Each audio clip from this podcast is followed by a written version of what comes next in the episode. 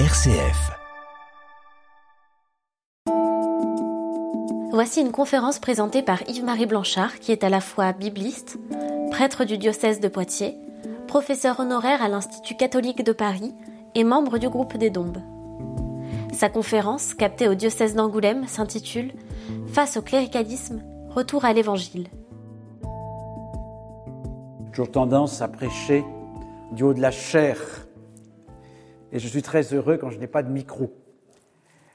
Alors, euh, j'ai effectivement écrit ce petit livre et Solène m'a demandé non pas de vous le présenter, mais de parler dans la continuité et de ce travail. Je n'ai pas écrit une conférence, comme j'en fais souvent dans des lieux très savants.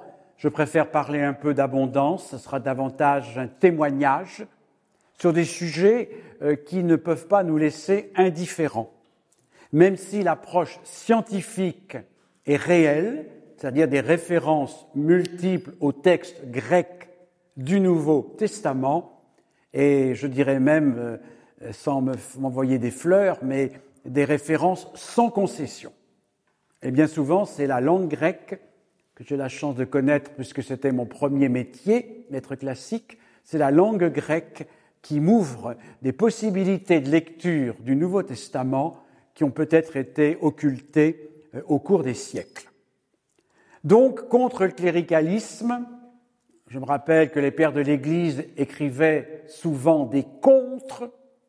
Mon cher Hilaire de Poitiers a écrit des contre, euh, mais ce n'est pas contre des personnes, c'est contre euh, une attitude globale qualifié de cléricalisme. Alors bien entendu, on peut reconnaître des personnes derrière la critique, mais je ne vise personne en particulier. J'essaie de nous inviter à réfléchir en mettant en dialogue ces situations de cléricalisme et des phrases de l'écriture qui, replacées dans leur contexte, nous invitent à dépasser, à combattre même ces, euh, ces défauts, ces distorsions. Ce faisant, je me permets de me placer sous l'autorité du pape François, qui ne cesse de dénoncer le cléricalisme euh, sans vergogne ni timidité. Donc je crois me, permettre de le faire, sachant que d'autres, plus haut placés dans le magistère de l'Église, ne s'en privent guère. Je commencerai par vous lire les trois premières notes de bas de page. C'est un petit peu curieux, mais ces trois premières notes vont me permettre de définir un peu la nature de ce travail. D'abord, je définis le mot cléricalisme. Alors, je ne suis ni historien ni sociologue. Je ne prétends pas donner une définition savante, mais plutôt une observation assez générale. Or, je suis heureux que les recenseurs, depuis six mois, de cet ouvrage saluent ma définition du cléricalisme alors qu'elle n'a rien de scientifique. Donc je n'ai peut-être pas tapé trop à côté de la plaque.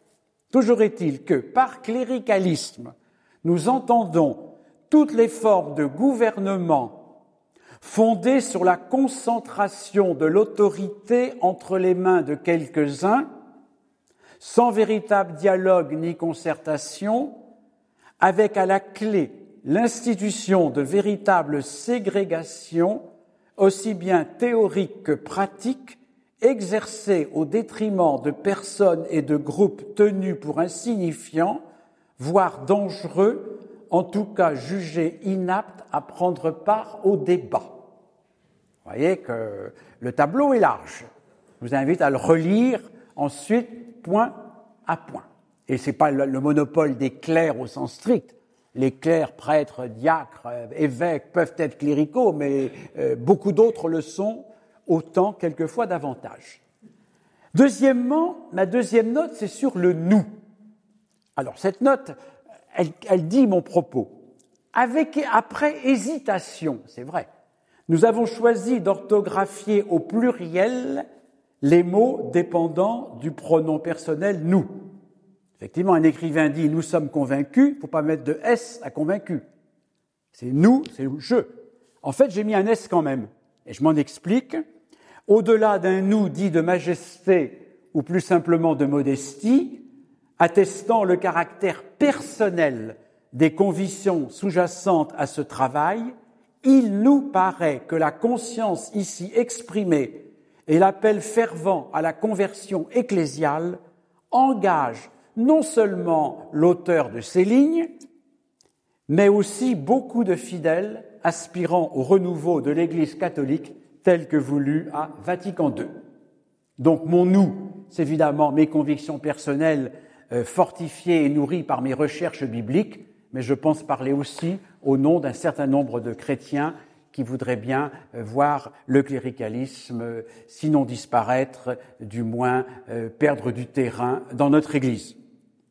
Et puis ma troisième note, elle est importante au plan écuménique.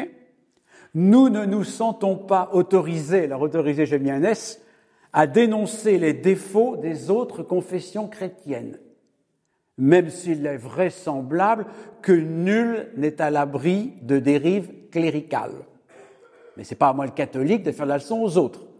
Ils sont ni meilleurs ni pires, enfin, je ne m'autorise pas euh, de mon statut de chercheur catholique pour faire la leçon aux autres églises chrétiennes. Et je précise mon objectif qui est strictement catholique. Toutefois, l'insistance sur l'institution ecclésiale et l'importance accordée au ministère hiérarchique expose tout particulièrement l'Église catholique romaine. C'est donc à elle en premier que s'adresse notre plaidoyer contre le cléricalisme pour le retour à l'Évangile. De fait, toutes les confessions chrétiennes ont leurs qualités et leurs défauts. L'une des qualités de l'Église catholique, c'est l'importance qu'elle accorde à l'Église et au ministère. Évidemment, ça la rend plus vulnérable peut-être qu'une autre au cléricalisme. On a toujours les défauts de ces qualités, comme c'est bien entendu. Voilà un petit peu le cadre dans lequel je vais me lancer. Alors, j'ai six chapitres, plus un septième, et ces six chapitres ont tous en exergue une parole d'écriture qui me bouscule. Et la première, qui vraiment me bouscule depuis très longtemps, vous la connaissez, ne dites à personne Père. Or, depuis 41 ans que je suis prêtre, je suis assailli et fatigué de m'entendre appeler Père, mon Père, sur une enveloppe, Père, peu importe, mais dans le dialogue continuel, euh, lorsque ça revient à chaque fin de proposition comme ponctuation, vous savez, en français populaire, il y a des gens qui disent des gros mots euh, à toutes les propositions à la place de la virgule, mais en milieu catholique, il y a des mon père qui remplacent la virgule, laquelle, semble-t-il, est inconnue d'un certain public. J'en ai marre de ce père, mon père, je ne suis pas votre père. il y a un an ou deux, j'ai prêché la sépulture de mon maître absolu, le prêtre qui m'a formé intellectuellement, lettres classiques et, et humainement, eh bien, j'ai commencé l'homélie. Il n'était pas mon père, je n'étais pas son fils. Et Dieu sait si nous nous aimions et si j'ai reçu de lui. Mais il n'y avait pas cette espèce de fausseté d'un rapport père-fils. Je n'avais qu'un père humain et je n'ai pas envie que d'autres se prétendent mon père et je n'ai encore moins envie d'être appelé père à tour de bras. Et alors, vous me direz, c'est peut-être une réaction allergique. Oui, sauf que j'ai vérifié l'importance de la parole de Jésus dans le texte de Matthieu, c'est pas une parole en l'air. Hein. Euh, vous lirez ça dans le livre. Je ne vais pas le démontrer ici. Comment cette parole, vous n'avez qu'un seul Père, vous êtes tous frères, n'appelez personne Père, ni, ni docteur, ni dirigeant, leader. On croit c'est les trois mots, euh, Père, docteur et, et leader. Vous n'avez qu'un seul Père, à plus forte raison, épargner les titres de docteur et de leader au sein de la communauté des disciples. Alors peut-être que le monde le fait, c'est ça, c'est ça, c'est son droit. Mais notre communauté chrétienne n'a pas à se calquer systématiquement sur la logique du monde. Cela est en général parfaitement mortifère. Donc, ne dites à personne Père. Et si vous travaillez dans le détail euh, de, de, ces textes de Matthieu, vous voyez que cette dénonciation du paternalisme clérical eh bien, s'accompagne de paroles extrêmement sévères de Jésus contre les pharisiens qui, adoptent des comportements hypocrites.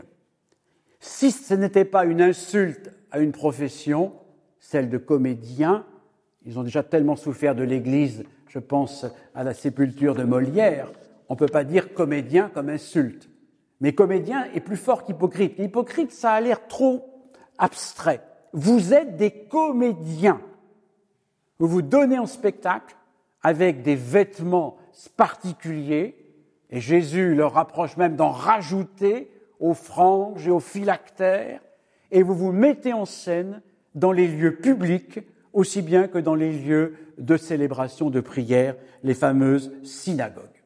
Et ces comportements comédiens, ostentatoires, vont de pair avec une autorité tout à fait insupportable. Vous chargez les pauvres gens de fardeaux que vous n'êtes même pas capable de porter, vous fermez les portes du royaume aux gens simples, aux petits, à force d'abuser de vos mises en scène, de, votre pouvoir, bref, ce qu'on peut appeler aujourd'hui le cléricalisme. Et à l'opposé de ces comportements vivement dénoncés par Jésus, notamment dans l'évangile de Matthieu, eh bien Jésus oppose une église de la fraternité. Ne dites à personne Père, car vous n'avez qu'un seul Père qui est aux cieux, et vous êtes tous frères. Une église de la fraternité. Et donc, personnellement, euh, je préfère qu'en paroisse on m'appelle par mon prénom, qui est mon nom de baptême, ou bien j'adopte volontiers le titre frère. Les, dominicains et les bénédictins se font toujours appeler frères, même s'ils sont prêtres ou père abbé. Mais le titre de père abbé, qui dit une fonction au sein du monastère, n'impose pas une relation de paternité à toutes les personnes rencontrées. Le père abbé Ligugé, Jean-Pierre Lonja, il disait pas je suis père Jean-Pierre, il disait je suis le frère Jean-Pierre. Et pourtant, il était père abbé. Je crois qu'une certaine ascèse est possible, ça ne coûterait pas très cher Bien sûr, ce n'est pas grand-chose, mais si on n'est même pas capable de faire ce qui est possible, comment voulez-vous qu'on change ce qui est difficile? Il y a évidemment dans les enseignements de Jésus des paradoxes. Quand il dit qu'il faut se couper, euh, couper la main ou s'arracher l'œil, il est clair que cet enseignement paradoxal ne peut pas être appliqué au pied de la lettre. Mais quand il dit ne dites à personne Père, je vois pas qu'est-ce qui nous empêcherait de prendre Jésus au sérieux et de le suivre. Quand j'étais enfant, on disait Monsieur l'abbé, Monsieur le curé, Monsieur l'archiprêtre. On disait jamais mon père, jamais. Et je suis très heureux de penser à mes grands prédécesseurs, enfin à nous autres, nos grands prédécesseurs, qui s'appelaient Monsieur Vincent, l'abbé Pierre et le curé d'Ars. Sans qu'on rajoute ce rapport de paternité qui est quand même un rapport euh, très intrusif. Et on sait bien qu'un certain nombre d'abus euh, contemporains, eh bien, ne sont pas non plus sans lien avec une conception faussée de la paternité. On ne peut pas être le père de tout le monde et on n'a pas non plus à subir euh, l'autorité, euh, aussi bienveillante soit-elle, d'une multitude de pères institués euh, au nom d'un cléricalisme tout à fait, tout à fait dominant. Donc, frères, en plus, vous êtes tous frères. Ah, mais en grec, frères et sœurs, c'est le même mot. Parce que dans les langues européennes d'aujourd'hui, y compris le latin, frère et sœur ne sont pas le même mot grammatical. Et moi, il y a 25 ans, qu'au memento des défunts, je dis nos frères et sœurs. Je ne peux pas prier pour nos frères défunts. Le mot frère en français d'aujourd'hui, c'est masculin. En grec, c'est le même mot. Alors, déclinaison masculin pluriel, pourquoi pas? Il faut bien des règles grammaticales. Mais le frère, c'est adelphoi, et sœur, c'est adelphai. En grec moderne, Adelphi, Adelphi, et Adelphé. on ne va pas dire Adelphi, et Adelphé. On dit Adelphi, et les sœurs s'y retrouvent car c'est le même mot. Et le mot Philadelphe, Philadelphie, fraternité, peut aussi bien concerner une sœur qu'un frère. Par exemple, le roi Ptolémée d'Égypte était Philadelphe parce qu'il il était le, plus ou moins le, le, mari, selon la coutume des pharaons, de sa propre sœur. Mais il aimait sa sœur. C'est-à-dire que le mot Adelphe veut dire sœur ou frère. Et la déclinaison masculin-féminin, et quand il y a les deux, le masculin pluriel par convention grammaticale. Moi, ça ne me dérange pas du tout qu'il y ait une convention grammaticale, à condition que le mot adelphoi eh bien, désigne autant les frères que les sœurs. J'en viens donc à une deuxième règle pratique. Quand j'étais recteur de la cathédrale de Poitiers, j'avais commencé à le suggérer à quelques-uns. Et ça marchait. Quand vous lisez l'épître, frère, d'abord dans le texte de Paul, il n'y a pas frère, ça a été rajouté dans le lectionnaire. Eh bien, dites-vous bien que si c'était Paul qui était là, eh bien, lui, il dirait Adelphoi, et en disant Adelphoi, il dirait frères et sœurs. Ah ben oui. Et qu'est-ce qui nous empêche de dire frères et sœurs? Vous me direz, c'est rien du tout. Oui, c'est rien du tout. Mais Jésus n'en attend pas, pas moins de nous, et ça change aussi le climat. Qu'est-ce que c'est que ce frère? Alors bien sûr, on ne dit plus mes chers frères, hein. on dit frères et sœurs. Dans, le, dans le, le confiteor, frères et sœurs. Dans le mémento des défunts, frères et sœurs. Bravo, l'Église a compris ça récemment. Mais je crois que euh, l'introduction de la lecture des épîtres, on pourrait très bien dire frères et sœurs. On, ajoute et on n'enlève rien car ce n'est pas dans le texte de toute façon de l'apôtre. Ce n'est qu'une introduction au texte et nous sommes aujourd'hui face à une assemblée où il y a des hommes et des femmes, des frères et des sœurs, et le même mot ne peut pas désigner automatiquement les deux. Bon. Alors ça, c'est des choses toutes simples, naïves, qui, ont, qui m'habitent au niveau de mon premier chapitre. Mais je vais plus loin. Je prends en deuxième chapitre euh, l'adresse de l'une des épîtres pauliniennes, celle aux Colossiens, mais peu importe, où Paul s'adresse aux saints et frères fidèles en Christ. Ben, saint et sainte, c'est le même mot. Frère et sœur, c'est le même mot. Bon. J'ai regardé de près toutes les adresses des épîtres de Paul. Contrairement à ce qu'on pense de lui, il ne se situe jamais en père au-dessus de ses collaborateurs ou au-dessus euh, de la communauté à laquelle il s'adresse. Il parle bien de temps en temps de sa tendresse maternelle, voire paternelle, c'est pas interdit. Mais Paul introduit toujours sa correspondance au plan horizontal. Il n'y a pas de verticalité. Ses compagnons sont apôtres comme lui, sont même des camarades de régiment, sustratiotes, le, copain de, garnison, sont des, camarades, des camarades, des collaborateurs, hein, avec le mot ergon qui veut dire le travail, ceux qui travaillent avec lui, c'est des collaborateurs, c'est des frères, il le dit souvent, et il y a même des sœurs. Il évoque aussi des sœurs. Et outre cette façon d'établir la communication sur un registre qui est horizontal et qui n'est pas vertical, et c'est pas parce qu'il est le fondateur de la communauté qu'il est le père au-dessus. Et c'est pas pour autant que ses collaborateurs seraient des, des, fils ou des filles. Ils sont des frères, des sœurs, des camarades, des collaborateurs, des adjoints, des aides, il y a des sœurs, bien entendu, et si l'on approfondit un peu la lecture, on se rencontre, alors ça aussi, euh, c'est quand même euh, l'acquis de mon livre Femmes du Nouveau Testament, sans lequel je n'aurais jamais écrit contre le cléricalisme, parce que cette enquête m'a véritablement convaincu euh, que dans tout le Nouveau Testament, mais pour l'instant je ne parle que de Paul, Jésus c'est évident, mais parlons simplement de Paul, il est accompagné d'équipes missionnaires extrêmement euh, nombreuses. Paul est un des auteurs de l'Antiquité qui donne le plus de, noms propres euh, de personnes, et notamment de personnages féminins par rapport au petit nombre de pages. Ce n'est pas un auteur immense, mais le nombre de personnages nommés est considérable. Donc il ne travaille pas seul. Et parmi ces personnages nommés, il y a un certain nombre de femmes. Un certain nombre.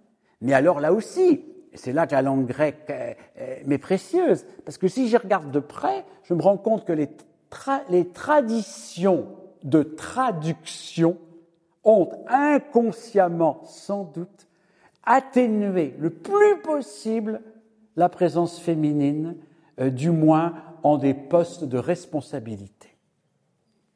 Bon, euh, nous avons tout un certain nombre de femmes qui sont véritablement des chefs de communauté des chefs de communauté chez Paul. Mais alors, les traducteurs s'arrangent pour amoindrir. Hein.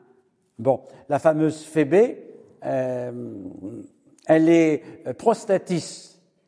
Alors, prostatis, ça veut dire président. Mais tous les commentateurs vous diront que, sans fait, ce n'était qu'une trésorière ou une bienfaitrice. Ah bon? Si ça avait été un monsieur, personne n'aurait traduit prostatis par trésorier. Président Mais non, une femme ne veut pas être président, comprenez? C'est tout comme ça. Le pire étant la pauvre Junie. La pauvre Junie. Ah, Junie, c'est un nom latin. Julie et Junie. Junie. Eh ben, dans tous les manuscrits, elle est devenue un monsieur. Les manuscrits n'étant pas accentués, il est possible de lire euh, son nom comme le masculin Junias, qui d'ailleurs n'existe pas. Jamais connu de Junias masculin. Par contre, des Junies, c'est un nom romain ultra classique. Ben oui, mais elle peut pas, elle peut pas être. Euh, pourquoi? Parce que saint Paul la salue comme apôtre, avec Andronicus, qui est sans doute son mari, tout comme nos fameux euh, Priscille et Aquila ou Prisca, euh, parce qu'elle a deux noms, Prisca ou Priscille, et Aquila ou Aquilas. Bon, euh, ça dépend. entre les actes des apôtres et les épîtres de Paul, il y a une petite variante euh, de la terminaison, mais c'est bien le même couple. Ce couple auquel Paul confie des missions non seulement locales, mais des missions quasi épiscopales, puisqu'à un moment donné, ils sont chargés de visiter et de coordonner tout un réseau d'églises. Et n'empêche que Paul salue Andronicus et Junie, mes parents, en plus c'est des cousins apôtre. Mais vous pensez bien que pendant 2000 ans, qu'une femme soit apôtre, c'est pas possible. Impossible. Impossible qu'une femme soit apôtre. Donc, on va faire un tour de passe-passe euh, sur l'accentuation du texte grec pour trouver que c'est un Junias. Alors, comme ça, ces deux messieurs ensemble, c'est beaucoup mieux. Andronicus et Junias, qui sont envoyés en mission, comme apôtres. Mais Andronicus et sa, moitié Junie, ça, euh, ça paraissait impensable voyez, quand on regarde ça, dans mon livre sur les femmes, j'ai fait des découvertes incroyables. Il y a un texte des pastorales, les épîtres à et Timothée. On a l'impression que le salut d'Ève vient de la maternité. Alors, je n'ai rien contre la maternité, mais aller dire à une femme aujourd'hui que son salut euh, tient à la maternité, euh, si elle n'est pas mariée, si elle n'a pas d'enfant, enfin, etc. Euh, vous voyez comme c'est audible aujourd'hui. Et en travaillant le texte grec, c'est un contresens. Le texte grec n'a jamais dit ça. Et qui plus est, c'est que le texte latin de la Vulgate me donne raison. Car le texte latin est plus explicite que le texte grec, contre-courant de cette traduction. Ève sera sauvée non pas par sa maternité, mais par sa descendance, c'est-à-dire la foi de ses descendants, masculins et féminins. Car dans le texte latin, il y a un masculin pluriel qui tombe bien. Alors là, il tombe bien celui-là. Donc Ève, de même que, le, Christ est le nouvel Adam, bon, ben, l'Église, quelque part, est la nouvelle Ève. Mais ce n'est pas la maternité d'Ève, c'est la, la fille, c'est la descendance d'Ève, celle des croyants hommes et femmes de tous les temps, qui en quelque sorte exprime le salut d'Ève, comme c'est la, parfaite fidélité du Christ à Dieu son Père, qui sauve Adam. Adam et Ève, deux figures bon, bah, du, péché initial, chacun à sa façon. Eh bien, le, le Christ, nouvel Adam, sauve Adam, et la descendance d'Ève, l'Église, hommes et femmes croyants qui reconnaissent en Ève la mère des vivants, eh bien, sauve Ève. Elle n'est pas sauvée par le fait qu'elle est mère, mais elle est sauvée par le fait que sa descendance sera un peuple de croyants. Eh bien, ça, ça, change tout. Mais pour ça, il faut travailler. Et bon, ben, combien d'années faudra attendre que ça passe dans les traductions? On ne va pas les refaire toutes les quatre matins. Parce que les traductions, même les plus récentes, ont raté ça. Ont raté ça. Quelquefois, elles ont amélioré les anciennes, quelquefois, elles ont euh, régressé. Hein, nul n'est parfait, bien entendu. Bon, donc voyez où j'en suis. Alors ça peut vous choquer, c'est pas grave. Certes, dans les épîtres pastorales qui ont été écrites bien après la mort de Paul, Paul s'adresse à un jeune disciple, Timothée ou Tite, et il l'appelle fils. Cela dit, ce sont des lettres posthumes. Paul est mort depuis longtemps. Donc sa paternité n'est plus très encombrante. Et surtout, il y a un décalage d'âge très manifeste, symbolique d'une deuxième génération chrétienne. Le titre de le rapport père-fils, bon, est, tolérable et acceptable. Mais il n'a pas à devenir de règle. Le, grand problème de notre relation aux épîtres pastorales, c'est que pendant des siècles, on a voulu réduire Saint Paul aux épîtres pastorales, qui ne sont pas de lui et qui sont bien des plans sont différentes de ce que Paul lui-même écrit. Il ne s'agit pas de les rejeter, les épîtres pastorales ont la pleine autorité comme tous les autres textes bibliques, n'empêche, elles n'ont pas non plus le droit ni le pouvoir euh, d'occulter le pôle, disons, authentique. Et si le pôle authentique est extrêmement féministe et extrêmement fraternel, il faut reconnaître que les trois petites épîtres pastorales et certaines autres épîtres tardives euh, suggèrent une autorité beaucoup plus paternelle, voire paternaliste, et sans doute aussi une certaine méfiance à l'égard euh, des femmes, ou du moins de leur prise de parole ou de pouvoir dans la communauté. Les pastorales, c'est un petit peu la vieille sagesse des anciens. Les femmes, qu'elles soient dans leur coin, qu'elles se taisent. D'accord Mais ça, c'est pas Paul du tout. Et vous allez en avoir un exemple tout à l'heure assez bouleversant. Donc, vous voyez, on est passé de ne dites à personne père, vous êtes tous frères, c'est-à-dire vous êtes tous frères et sœurs. Et ça, il faut absolument l'intégrer. Alors, je disais avec ma chère Junie que une femme apôtre, c'est impossible. ça paraissait impossible. Pourquoi? Tout simplement parce qu'on a allègrement confondu les douze et les apôtres. Ah, même Saint Paul, dans 1 Corinthiens, quand il énonce la première confession de foi, ce qu'on appelle le kérigme, et, le relais des témoins, jusqu'à lui, l'avorton, le dernier, le dernier né, et, celui qui était, qui était impossible à naître finalement, eh bien, il distingue nettement le témoignage des douze, et il nomme Képhas, Pierre, et le témoignage des apôtres, et il nomme Jacques de Jérusalem, qui n'est pas l'un des douze. Il y a les douze, il y a les apôtres. Alors, bien entendu, si vous regardez les récits d'appel des douze, il y a la trace dans le texte, selon les trois synoptiques, avec quelques différences, Jésus a des disciples. Bon. Il en appelle douze. Et il va faire de ces douze des apôtres. Les apôtres, c'est les douze en deuxième temps et c'est beaucoup plus que les douze. La preuve, les 72 chez Luc. Ou le fait que dans les actes des apôtres, les douze disparaissent pratiquement après la Pentecôte. Et qu'on ne parle plus que des apôtres. Et que le premier des apôtres, vous savez bien, c'est Saint Paul. C'est le plus grand des apôtres. Il n'a jamais été l'un des douze. Et Marie de Magdala chez Saint Jean. Jésus va dire aux frères. Ce qui fait que la tradition ancienne osait dire que Marie de Magdala était l'apostolat féminin singulier des apostolorum, génitif masculin pluriel. Marie de Magdala est l'apôtre par excellence chez Saint Jean. Chez Luc, les 72 ont exactement le même ministère euh, que les douze. Les douze, c'est les apôtres envoyés. Alors Jésus les a préparés dès le temps de son ministère à vivre la condition d'apôtre. Et ce n'est qu'après la Pentecôte que les douze vont partir comme apôtres, mais il n'y aura pas que. Il y aura Paul, Étienne, Philippe, euh, il y aura euh, Silas, Barnabé et tous les compagnons de Paul, y compris la fameuse Lydie à Philippe en Macédoine, et puis ces femmes chefs de communauté, chefs d'église comme Chloé à Corinthe ou Phébé dans la banlieue de Corinthe. Parce que c'est pareil, quand Saint Paul dit J'ai appris qu'il y a des disputes chez vous à Corinthe, j'ai été informé par les gens de Chloé, on s'imagine que c'est les domestiques de Madame Chloé, mais qu'est-ce que les domestiques ont à faire de la communauté chrétienne? Les gens de Chloé, c'est la paroisse qui se réunit chez Chloé. Tout simplement. Pour pouvoir se réunir et célébrer le repas du Seigneur, il fallait avoir des protecteurs suffisamment riches pour avoir une grande maison, avec un atrium, un triclinium pour manger.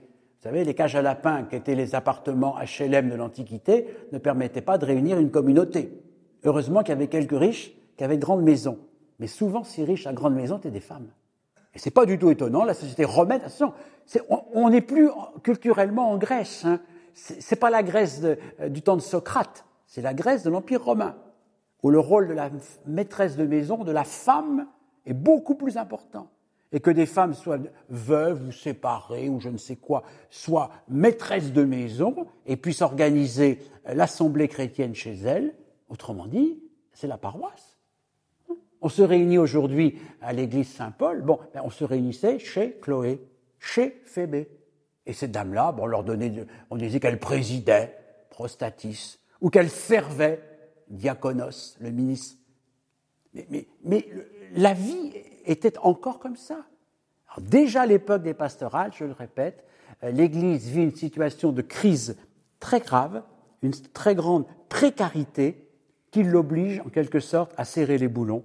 Et là, on voit, apparaître un cloisonnement, que les diacres restent dans leur coin, que les presbytes soient dans leur, euh, l'épiscope lui aussi, les femmes, et puis les esclaves, et puis tout le monde, tout le monde va marcher euh, à la baguette, chacun dans son coin. Bon, mais c'est pas ça l'esprit paulinien à l'origine, ni l'esprit des actes des apôtres. Vous voyez se bousculer des, des apôtres. Alors, ça veut dire que les femmes sont apôtres, comme les hommes, car l'apostolat n'est pas le monopole des douze. Il est même bien dit chez Matthieu que les douze n'ont pas d'autorité sur l'Église avant la fin des temps. Les douze sont là à l'origine, c'est Saint Pierre qui explique ça, avant de faire élire Matthias pour remplacer Judas. Les douze sont là pour faire la jonction entre le ministère de Jésus depuis le baptême en Galilée et puis euh, l'Église après Pâques. Et les douze reviendront à la fin des temps pour juger les douze tribus d'Israël, mais le temps de l'histoire n'est pas sous l'autorité des douze, mais le temps de l'histoire est confié au ministère des apôtres.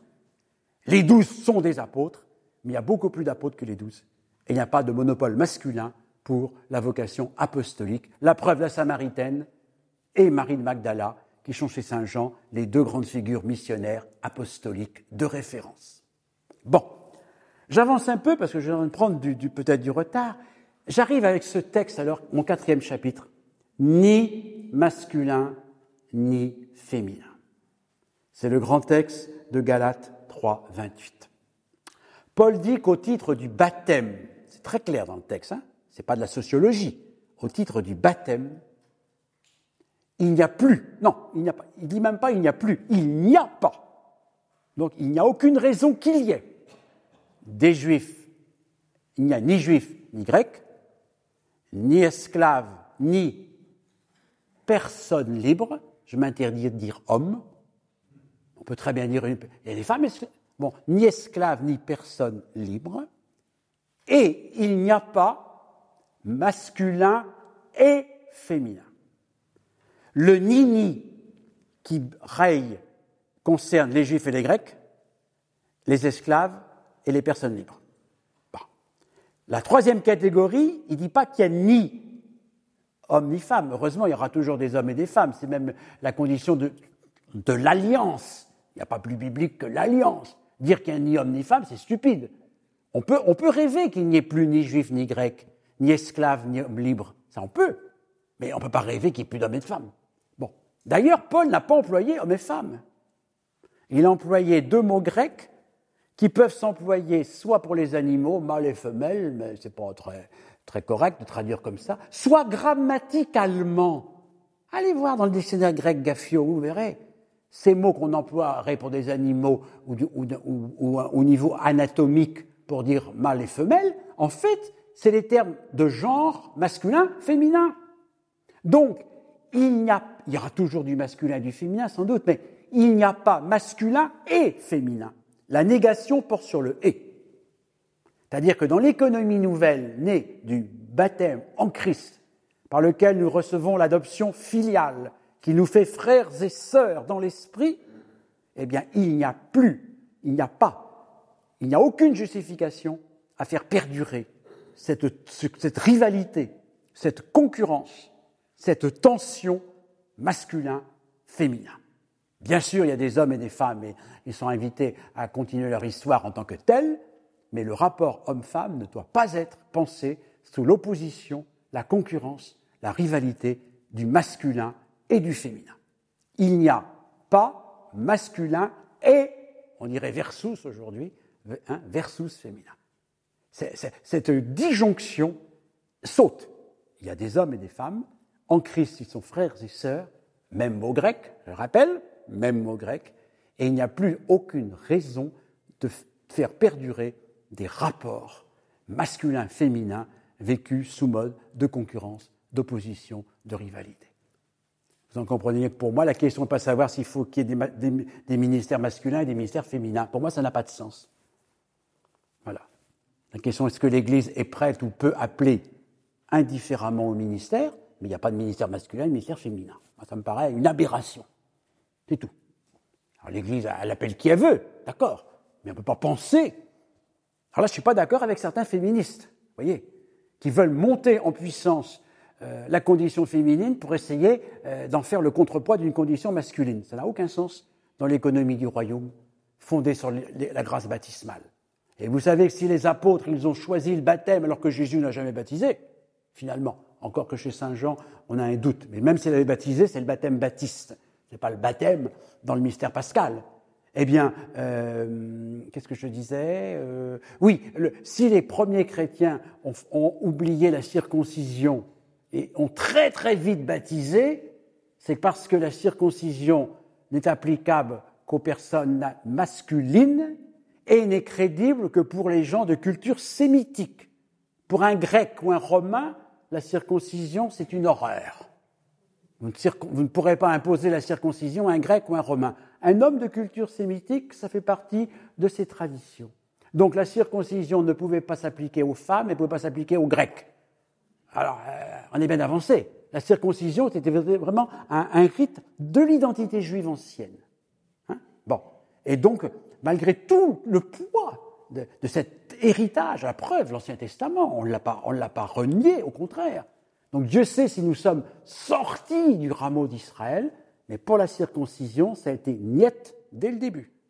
Et parce que la circoncision ne permettait pas d'exprimer l'universalité du salut, au-delà justement de la tension masculin-féminin au-delà de la tension juif-grecque. C'était vraiment le rite que tous pouvaient assumer. Bien sûr, dans l'Ancienne Alliance, les femmes font partie du peuple de Dieu, mais elles n'ont pas le même signe que les hommes, donc il y a toujours le risque quand même euh, d'une certaine euh, disqualification du féminin. Dans le Nouveau Testament, dans l'économie en Christ, les hommes et les femmes ont le même baptême. Et chez Saint Jean, la femme qui accouche dans la souffrance se réjouit qu'un être humain soit venu au monde. Elle ne se réjouit pas qu'un homme soit venu au monde. Un être humain, ça peut être un garçon ou une fille, la joie est la même. Et d'ailleurs, le grec emploie le mot anthropos, qui veut dire l'être humain, et pas aner, qui veut dire l'être humain masculin. Parce que là encore, notre français est bien embêté parce qu'on n'a qu'un seul mot homme. Hmm? Alors que le grec et le latin, ils en ont deux. Et vous pouvez vérifier de près. Bien sûr, quand c'est Nicodème, Nicodème, c'est un homme masculin. Encore que je crois bien que ça commence par 20 anthropos, un être humain. Enfin, on peut dire un homme. On ne va pas faire de, chichi. Mais, et méfions-nous de tout ça. Moi, personnellement, je me bats maintenant dans les traductions. Par exemple, le pronom français quiconque est horrible, mais pour ne pas dire quiconque croit, eh bien, on dit tout homme qui croit. Sauf que chez Saint Jean, il n'y a pas le mot homme. Et à force de ressasser aux oreilles des dames tout homme qui croit sera sauvé, elles finiront par croire que ça ne les concerne pas. Alors ne rajoutons pas des hommes à toutes les phrases. C'est plus audible aujourd'hui, excusez-moi. Hein. J'y peux rien, c'est pas moi qui ai inventé la culture moderne. C'est plus audible. On ne peut plus entendre des hommes, des hommes, des hommes. Non. Il faut que les chrétiens soient clairs. Et le cléricalisme, il est très lié à tout ça. D'où j'en arrive à mon quatrième. Non, je suis dans mon quatrième chapitre. Alors, la chose formidable, et ça, je le ressasse depuis déjà pas mal de temps, c'est qu'en 1 Corinthiens 11, quand saint Paul décrit l'assemblée de Corinthe, alors il reconnaît que hommes et femmes euh, vaudrait mieux qu'ils ne soient pas habillés tout à fait pareils parce qu'il y a des tabous de la société. Les hommes, ils doivent avoir les cheveux courts, les femmes les cheveux longs et les cheveux couverts, ce qui ne veut pas dire forcément un voile. Ça peut très bien être coiffé. Mais enfin, peu importe. Même qu'elles auraient un, fichu, bon. Il est d'accord, il faut respecter certains codes. En revanche, pour Paul, vous avez exactement la même construction grammaticale pour dire tout homme qui prie et prophétise, et le verset suivant, 11.4, 11.5, toute femme qui prie et prophétise. Qu'est-ce que ça veut dire prier et prophétiser? Prier, c'est faire monter vers Dieu la parole qui vient des hommes. Prophétiser, c'est faire descendre sur le monde la parole qui vient de Dieu. Quand je préside l'Eucharistie, si je dis ceci est mon corps, c'est une parole prophétique. C'est la parole de Dieu qui descend sur les oblats. Mais si je dis euh, Seigneur, nous te prions, ou Seigneur, exauce-nous, ça, c'est une prière qui monte vers Dieu et la prophétie descend. Or, dans l'Antiquité, tout se fait à voix haute. Donc, tout homme ou toute femme, exactement la même construction. Ils n'auront peut-être pas la même coiffure, mais ils auront le même rôle. Alors, je ne sais pas quel est le plus évolué, si c'est Paul ou si c'est nous. Nous, on a le droit de s'habiller comme on veut, mais il reste des discriminations très, très fortes. Chez Saint Paul, on ne va peut-être pas s'habiller n'importe comment. Bon, il y, a des règles sociales de l'époque. N'empêche que pour l'essentiel, l'économie du royaume, eh bien, la femme prie et prophétise à haute voix et l'homme prie et prophétise à haute voix, et c'est les mêmes mots. Ah, ça n'a pas duré longtemps, vous me direz. Ben oui, ça n'a pas duré longtemps. Dès le tournant du 1er, 2e siècle, ça, ça saute. Et pourtant, chez Saint Jean, c'est bien Marie de Magdala qui va la première apporter aux frères, aux frères, tiens, aux frères et sœurs, va dire aux frères et sœurs, l'Église, fraternité. Et chez Saint Jean, l'Église est née au pied de la croix d'une histoire de famille. Quand Jésus donne sa mère à son disciple, ce qui fait que son disciple devient son frère, adoptif, héritier. Donc qu'est-ce que c'est que l'Église chez Saint Jean? Ce n'est pas une institution, c'est une adoption mutuelle. Dieu nous adopte comme ses propres enfants la, mère de Jésus adopte le disciple, le disciple adopte la mère, et nous nous adoptons les uns les autres. Au nom de l'unique Père, nous sommes frères, frères-sœurs. Le mot sororité vient à la mode. Il n'y a pas longtemps, hein, il y a 5-6 ans simplement. Mais oui, fraternité, ça suffit pas. Philadelphia en grec, aucun problème. Ça peut être des hommes comme des femmes, des frères comme des sœurs, la Philadelphia. Mais en français, la fraternité, c'est comme mon mémento des défunts, je ne peux pas prier uniquement pour les hommes morts, je prie aussi pour les femmes mortes. Et la joie de l'enfant qui naît n'est pas réservée euh, au petit bébé masculin, la joie est la même pour le petit bébé féminin. Enfin, on est quand même tous d'accord là-dessus depuis quelque temps et même depuis toujours. Parce que vous savez, méfiez-vous de l'orgueil de nos civilisations modernes. Les anciens n'étaient pas plus bêtes que nous et pas plus sauvages que nous. Et on dit tant de mal sur les mœurs en Antiquité. Il y avait beaucoup de tendresse aussi, beaucoup d'amour. Quand on gratte dans la poésie grecque ou romaine et biblique, que d'amour. La famille, c'est pas nous qui l'avons inventée. Cessons de regarder les anciens comme des primitifs. Et cessons de projeter sur les textes bibliques les caricatures que nous nous sommes faites des sociétés antiques. Bon, J'ai passé ma vie avec les Grecs et les Romains de l'Antiquité et avec le peuple de Dieu ben je crois qu'il y a bien des choses à en apprendre aussi. Et que les textes ne, ne, ne, nous obligent pas à ce cléricalisme, à ce paternalisme, à ce machisme. Au contraire. Bon, je continue, mais ça va être très rapide, j'ai plus que cinq minutes, mais ça va. Je fais dans un cinquième chapitre, vous aurez tout de suite compris, le plus petit chez vous, c'est celui qui est grand. Car tout ce que je viens de dire, finalement, est, supporté par le grand principe tellement fort, notamment chez Matthieu, que euh, dans la communauté des disciples, les plus petits seront les premiers. Celui qui veut gouverner, qu'il soit tout petit.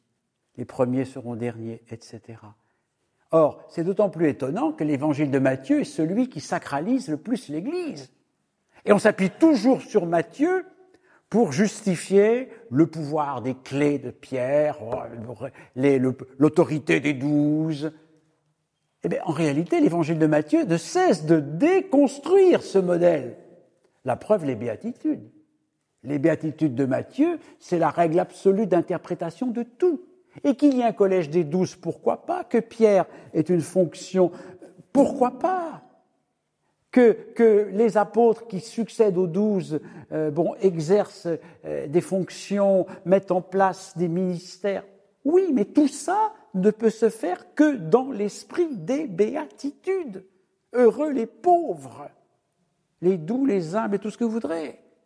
Donc, la, charte fondamentale de l'Évangile, c'est le renversement des valeurs du monde, la négation de toute forme de pouvoir exercé au détriment des plus petits, des plus pauvres, moyennant une mise en valeur de soi, ou la promotion de telle ou telle catégorie.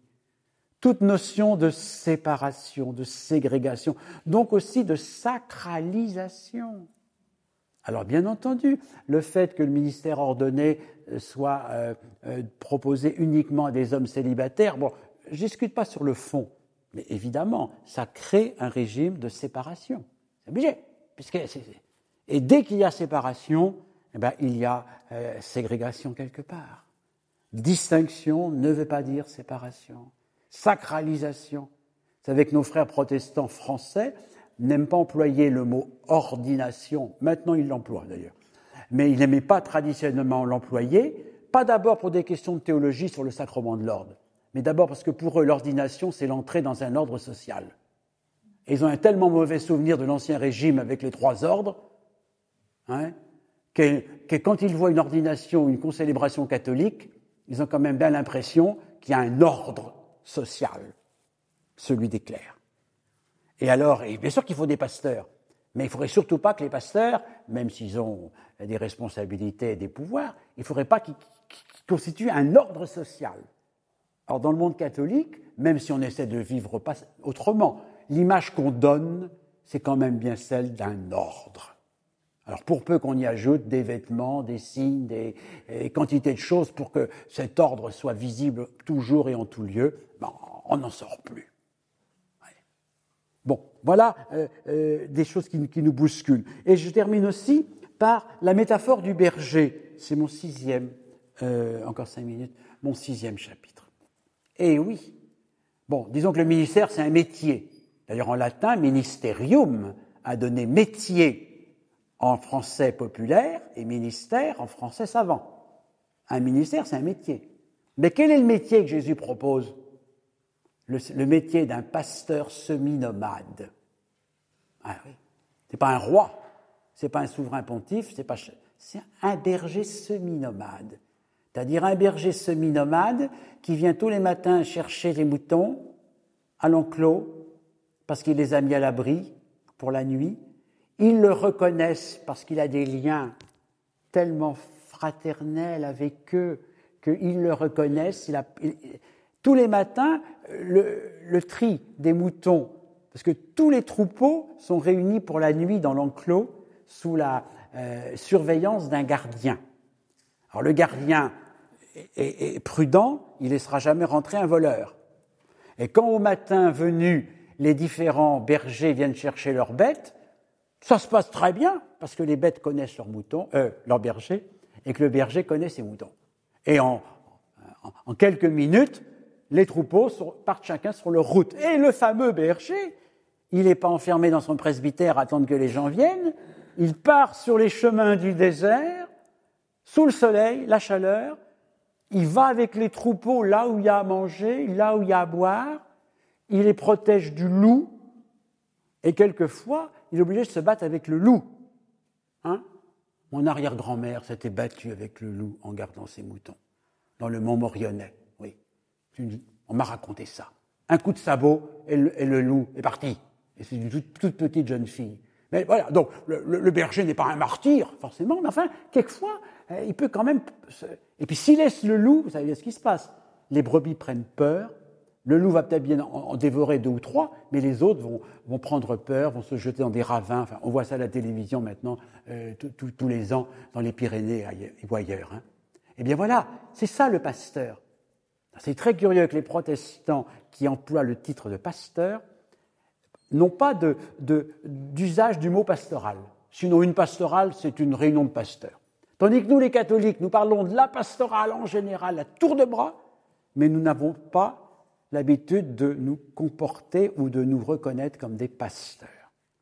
En fait, nous sommes d'abord des anciens presbytres qui ont une charge épiscopale de surveillance et vigilance, une charge diaconale de service et partage, dans la collégialité d'un collège d'anciens, et tout ça euh, relevant euh, de la mission pastorale. Et remarquez bien chez Saint Jean que Jésus est la porte et le berger, mais qu'au chapitre 21, quand Jésus établit Pierre dans une situation euh, de, de gouvernement, entre guillemets, eh bien, il l'établit berger. Mais il ne lui dit pas qu'il est la porte. La seule porte, c'est le Christ. Il faut passer par la porte le soir, quand les moutons rentrent se mettre à l'abri la nuit, il faut passer par la porte le matin, quand les moutons repartent euh, pour paître et boire euh, dans la steppe. Le Christ est la porte. Il faut rentrer et sortir constamment par le Christ, mais les ministres de l'Église ne sont que des bergers qui, font rentrer et qui font sortir, et qui accompagnent à, leurs risques et périls la longue pérégrination euh, des, moutons. Et la nuit, ils vont peut-être se reposer et dormir, mais enfin, ils payent un gardien. Et là encore, il faut que le gardien fasse son travail de vigilance, parce qu'il y a des voleurs. Aujourd'hui aussi, on vole des troupeaux, hein, vous savez bien. Il y a des voleurs qui n'attendent que ça pour rentrer et, faire du mal. Et donc, euh, il faut que le, et puis voyez bien dans ce texte qui est admirable, euh, il faut que le berger connaisse bien ses brebis. Il ne faut pas que ce soit un étranger, attention, hein. énorme contresens. Le mot grec n'a rien à voir avec la notion d'étranger. Ça veut dire quelqu'un qui est étranger au sens qu'il n'est pas euh, compétent. Disons un intérimaire. J'ai rien contre les intérimaires, mais un intérimaire, vous voyez. Il faut que le berger soit, soit pas un intérimaire, il faut que soit un professionnel. Mais ce n'est pas l'étranger au sens ethnique, hein, surtout pas. Hein. Bon, parce que si vous confiez le troupeau à quelqu'un qui ne qui, connaît pas le métier, évidemment que ça ne va pas marcher. Hein. Donc il faut que, que, le pasteur soit vraiment, comme le Christ, prêt, prêt à risquer sa vie, mais en même temps tellement lié à, à, à son troupeau qu'il se connaisse intimement, il n'est pas au-dessus. Je ne sais même pas s'il est devant. J'ai été enseignant dans ma jeunesse, y compris en, en petite classe, collège. Mais quand je faisais une sortie de classe, moi, j'étais pas devant, j'étais toujours derrière. On met devant, vous savez, les mamans qui viennent rendre service, là, elles, sont devant, mais euh, le responsable de la classe, il est derrière. Hein. Et il vérifie qu'il n'y a pas un seul gamin, parce que celui qui est devant, il ne voit pas ce qui se passe derrière. Et avec les gamins, ils ont vite fait de, de courir, se faire écraser. Donc un bon berger, je ne suis pas sûr qu'il soit devant. Moi, je crois qu'il est derrière. Devant, c'est le chien ou le bouc, euh, qui, donne le chemin. C'est le chien qui est devant, puis qui tourne tout autour, le bord colis. Mais le berger, il est derrière, et il surveille tout. Donc là aussi, vous voyez que les métaphores évangéliques, rien à voir avec nos systèmes patriarcaux, euh, hiérarchiques, cléricaux et machistes. Cette conférence a été captée au diocèse d'Angoulême par Solène Pitot et a été présentée par Yves-Marie Blanchard. Elle est disponible en réécoute sur le site internet RCF Charente ainsi que sur Télé 16.